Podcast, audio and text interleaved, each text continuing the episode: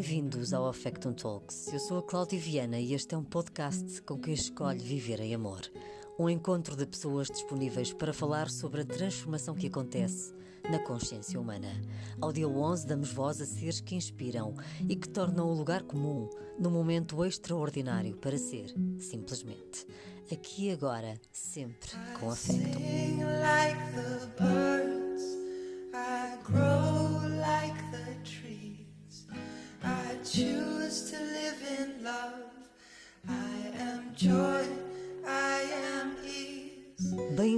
Ao sexto episódio do Affecton Talks. Hoje temos connosco uma mulher muito especial que mudou de vida para transformar outras vidas. De uma licenciatura em Relações Internacionais para o movimento Revolução de Consciência, de Cabo Verde para o Mundo, Gélica Marcalima relembra-nos quem somos.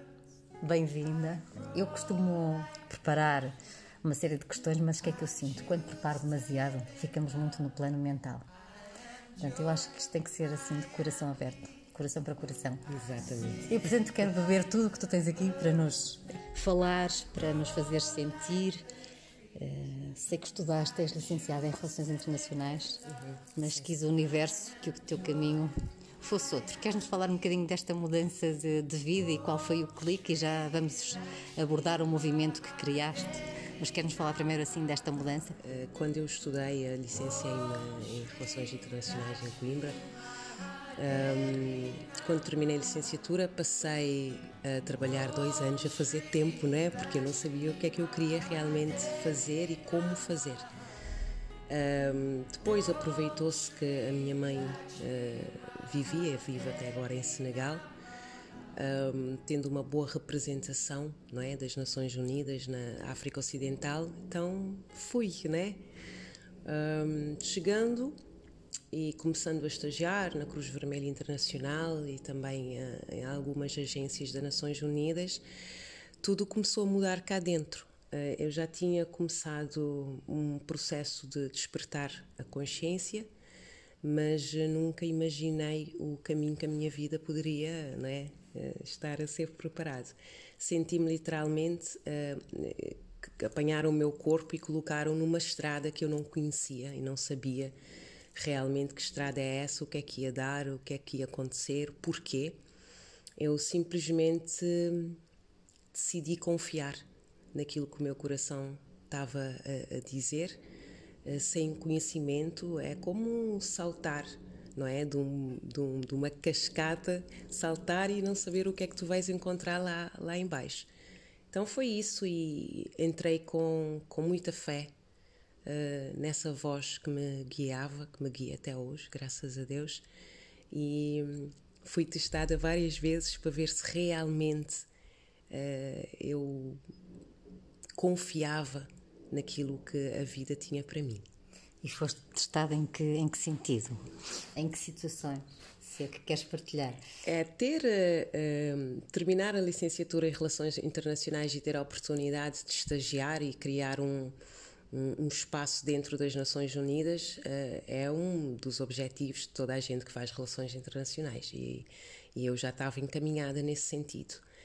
Um, e estar como expatriar, como se diz, né, uh, num país estrangeiro, obviamente que apontava por, uma, por um início de carreira fantástico. Promissor. Exato.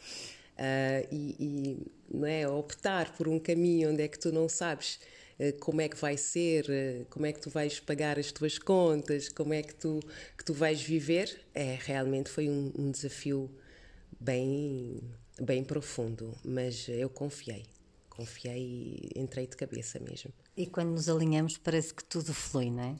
Exatamente. É, eu tenho hábito de dizer que todo mundo pode ser sapateiro, mas nem todos foram escolhidos para ser sapateiro. E, portanto, eu simplesmente fui apanhado e colocado numa estrada que é a minha vida até hoje. E abracei e continuo a abraçar. E criaste aí um movimento de revolução de consciência, o RT 3.0, que assenta em três pilares. Exatamente. Um, trabalhando desde 2007, uh, faço sessões individuais com as pessoas. Uh, e quando a gente está a fazer um trabalho individual no campo individual, chega uma altura da vida onde é que é-te pedido, não é, a tua contribuição, pode-se dizer assim, pelo, para o coletivo. E aí surgiu essa vontade de, de contribuir. O que é que eu posso contribuir para, para a minha sociedade, para o meu país e não só? É, a partir das, das sessões individuais, reparei que a consciência é tudo. É? Se a gente toca, a gente transforma, se a gente cura, se a gente eh, faz o embelezamento da consciência, um, automaticamente a realidade muda, porque a gente está a transformar de dentro para fora né, essa consciência. Então veio-me na inspiração de, de criar o movimento Revolução de Consciência que assenta na, na origem, não é? as raízes do ser humano ou da sociedade, do país. Um, de onde viemos, não é? Exatamente, de, de onde a gente vem, a nossa origem, uh, onde a gente assenta. E depois a identidade, que é, acaba por ser o tronco da árvore, não é? essa identidade nossa, de quem a gente é, e a, a consciência de onde a gente está e para onde a gente vai. Né? E essa, esse movimento é um movimento que vai desde o individual ao coletivo, uh, com o intuito de, de trazer uma, uma revolução a nível da consciência, na saúde, na educação, dentro da própria espiritualidade, uh, dentro da sociedade, a nível de, das famílias, uh, na arte, na cultura.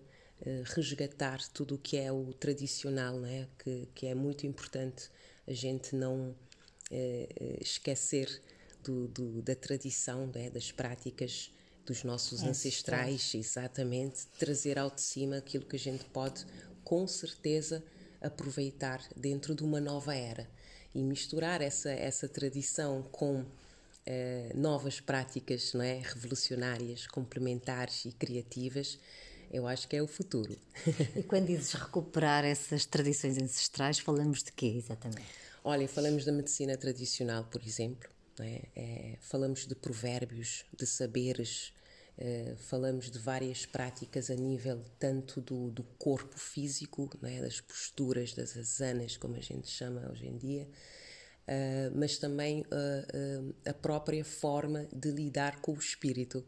Os nossos ancestrais trazia muito essa conexão através da natureza. Então, resgatar esses saberes até mesmo a nível da política não é? Da forma como faziam política ligada à natureza. Cláudia, é uma Há coisa um grande incrível. caminho a fazer cá em Portugal. É, no mundo, né? Mas tu que andas pelo mundo, qual é a tua hum, percepção da realidade de, de, vários países? Estiveste recentemente no Brasil, mas vives grande parte do tempo em Cabo Verde, estás também muito tempo em Portugal. Em termos de, de coletivo, o que é que achas que, que é a grande carência e que que há a revolucionar? A consciência do outro.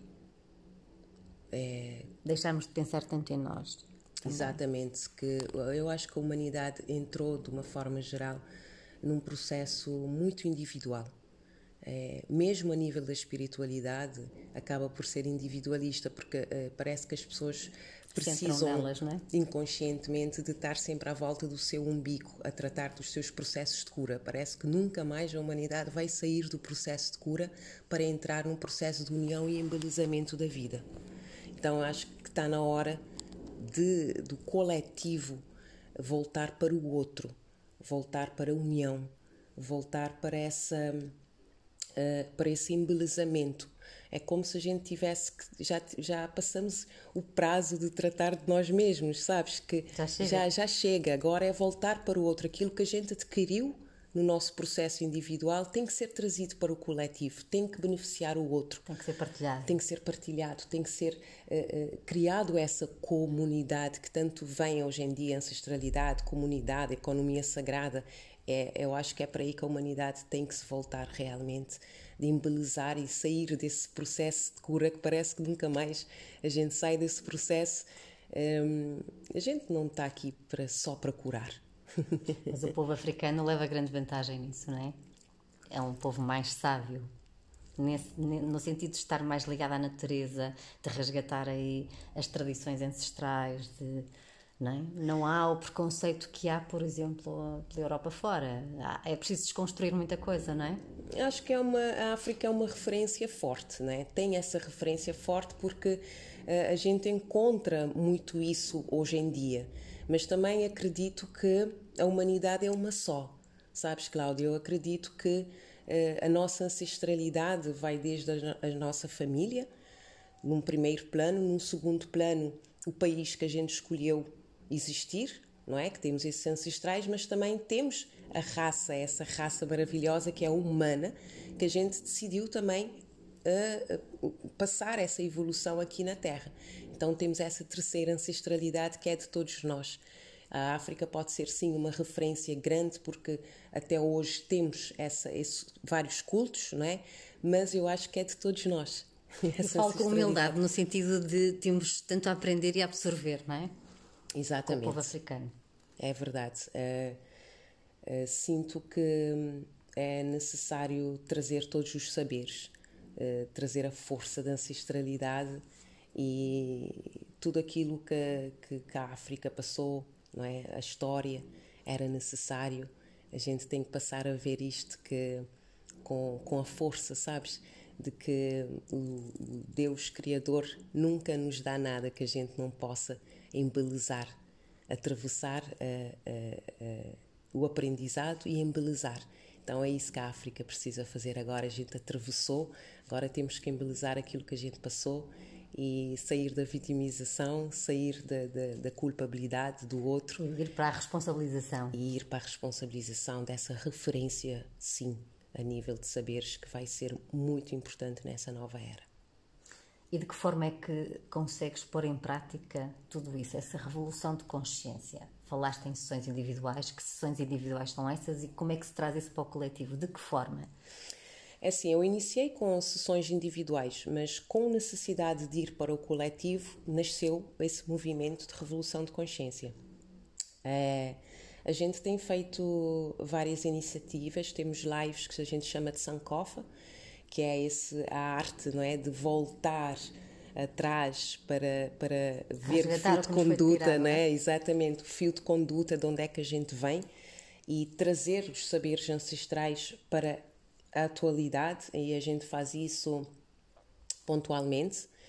Uh, também fazemos, uh, no ano passado, fizemos uma maratona de ervas, corpo e rezas, 93 dias seguidos, onde é que as pessoas foram convidados a habitarem o corpo de uma forma consciente, desde os pés até ao fio de cabelo, entender o que é que significa cada parte do corpo, a parte física, mas também a parte energética, a parte espiritual, a parte da ancestralidade eh, dentro da África, o que é que significa, não é? Esses nove cômodos do corpo, como a gente chamou, e, e foi, foi incrível Uh, muitas pessoas aderiram, foi no, uh, através do Zoom, foi live.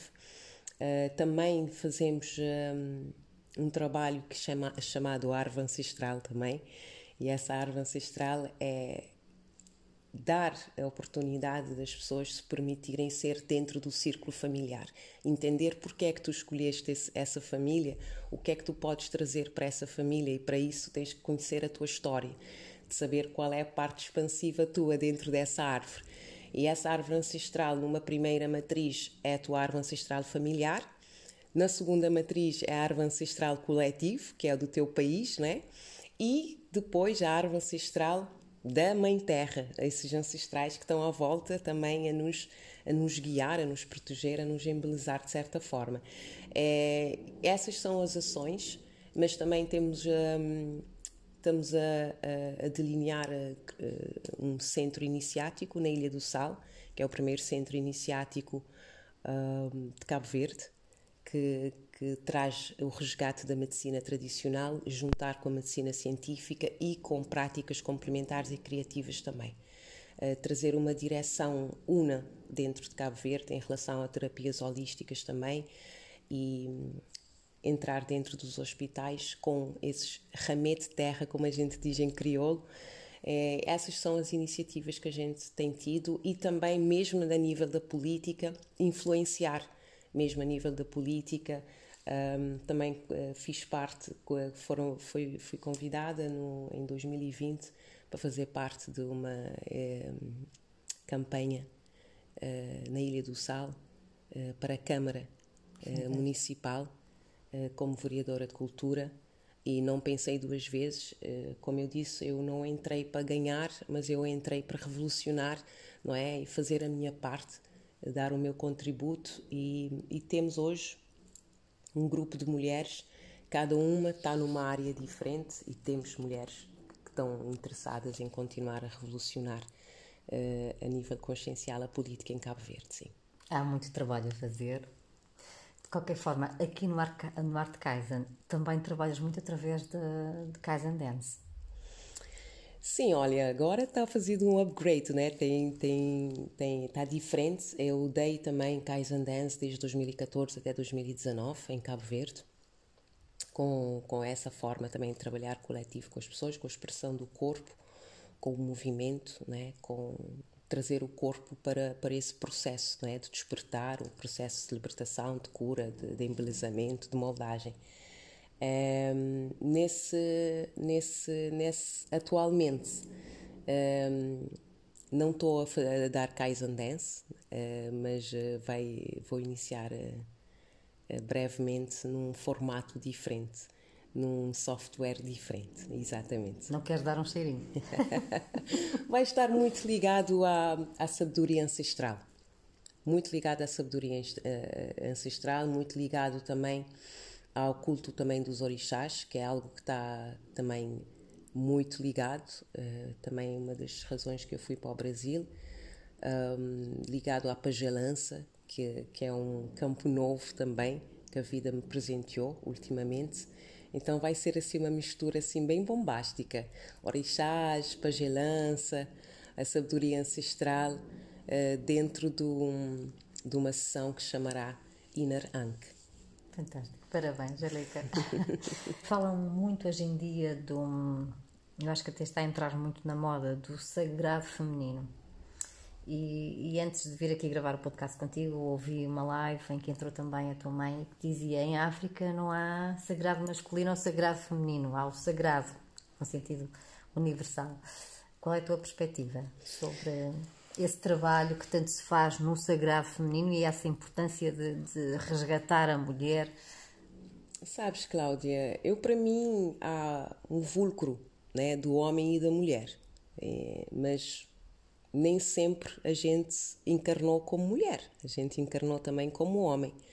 Tanto que no processo da maratona, de Ervas, Corpo e Rezas, eh, a gente fez questão de trazer essa parte, relembrar os homens que já tiveram outro também. Ah, e, e o mesmo também para as mulheres. Eu acredito, acredito mesmo num, na fêmea e no macho, sinceramente.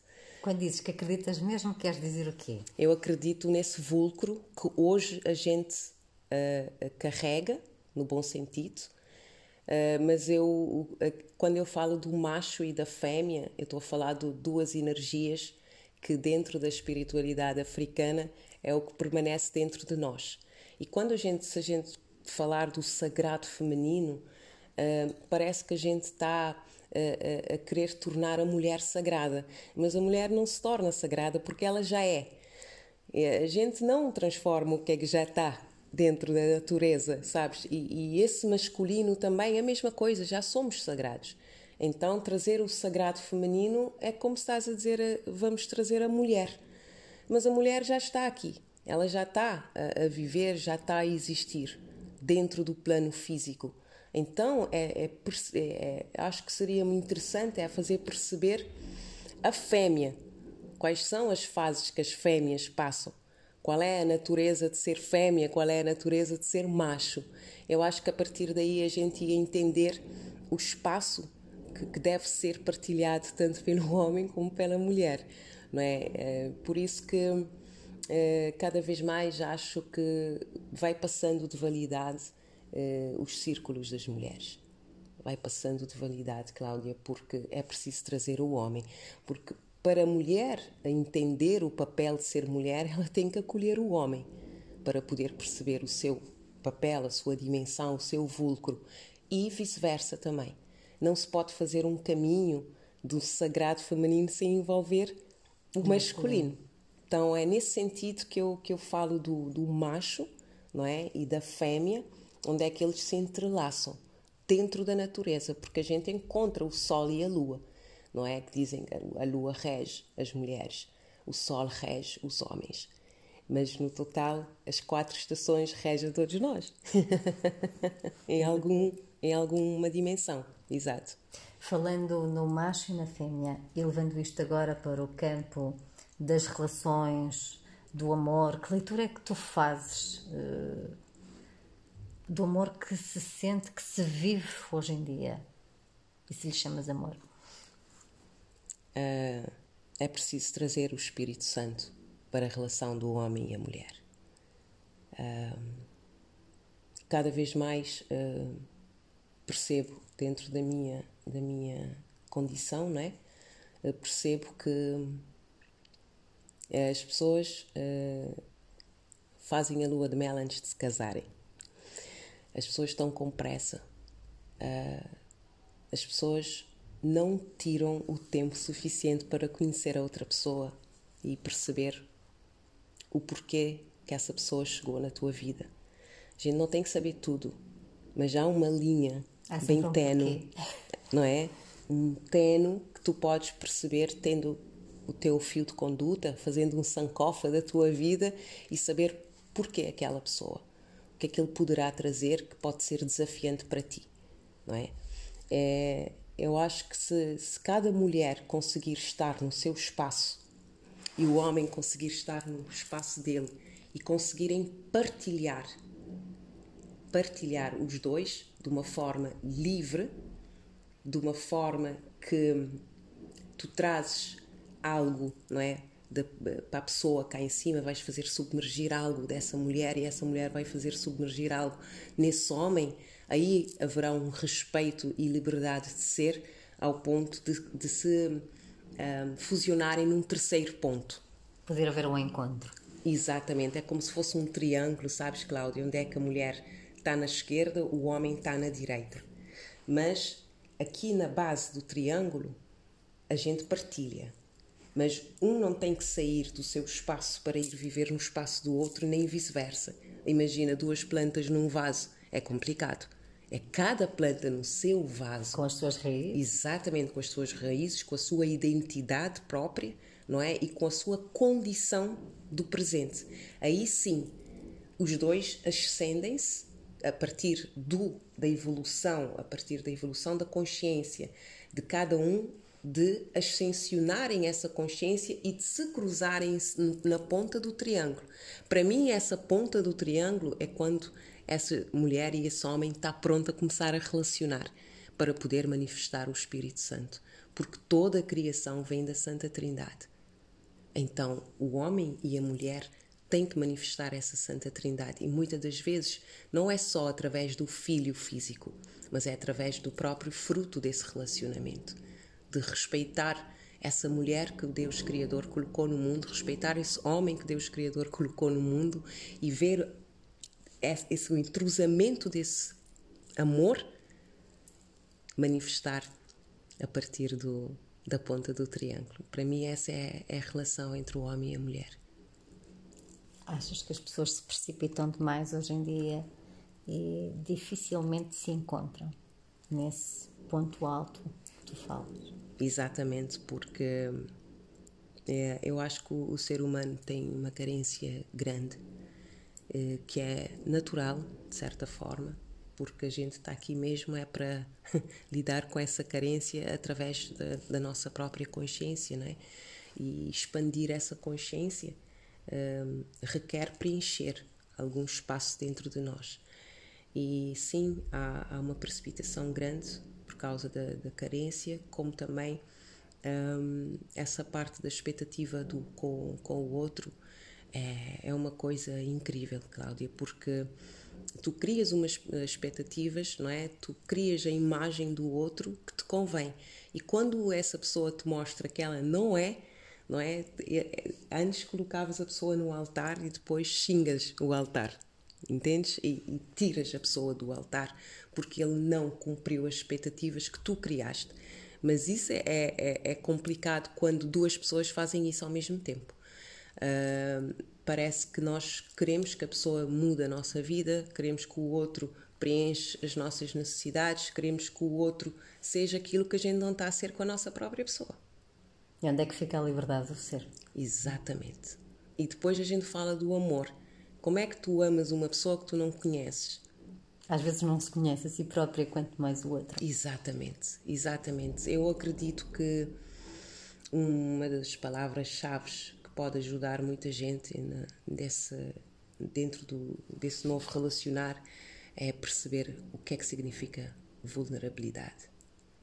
É, é a maior prova de amor que tu podes dar à tua própria pessoa, primeiramente, e depois àqueles que são próximos teus. Porque hum, a gente precisa questionar a nossa própria pessoa, ser gentil né, nesse questionamento, de vulnerabilizar a nossa pessoa com a nossa, com o nosso ser dentro, né? E hum, só assim que a gente consegue realmente um, ser vulnerável com uma outra pessoa falando de ti, só de ti. Uh, e isso acaba por trazer, um, trazer algo que para mim é, é, é, é fundamental, uh, que é construir o amor a partir da tua própria autenticidade. Acho que é por aí e também isso acaba por abrir o grande caminho ao respeito não é? O respeito e a gratidão à própria vida, naquilo, todo o caminho que tu já fizeste até agora. Às vezes a gente fala, não é, de uma pessoa, mas cada vez mais reparo que é, é, é preciso ter um respeito antes de falares do campo energético de uma pessoa, de falares da vida de uma pessoa, porque é um caminho, é uma vida, sabes? São são anos e anos e anos a percorrer. É preciso respeitar a existência do outro, não é? de, de, as condições, as escolhas, que não é certo, não é errado, é o que é que é. E isso acaba por, pegar-te dentro da tua autenticidade ajuda-te também a, acolher o outro, não é? Nem aceitar, porque a gente não está aqui para aceitar ninguém. Isto é, é, uma presunção grande, não é? Eu tenho que eu aceitar, aceito. eu aceito. Mas como é que é isso? Eu não percebo. aceitar o quê? Já estás aqui dentro na terra, já. Não tem que aceitar. Não tens que aceitar, tens é que acolher, exatamente. É como se vais julgar uma pessoa. Não, não eu vou aceitar para não julgar. Não, tu vais acolher para respeitar e amar. Chegar ao ponto de amar, sim. É com essa mensagem que eu acho que fechamos este podcast, Jalica. e obrigada, que revoluciones muitas consciências e que consigas eh, tocar eh, tantos corações com essa tua verdade, essa tua autenticidade e essa mensagem de amor tão, tão bonita. Amém, Cláudia. Obrigada de coração pelo convite. Estamos juntas nessa caminhada, com certeza. Estamos juntas.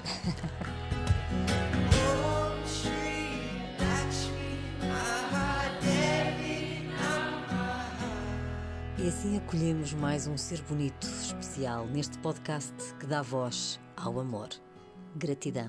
Fiquem bem.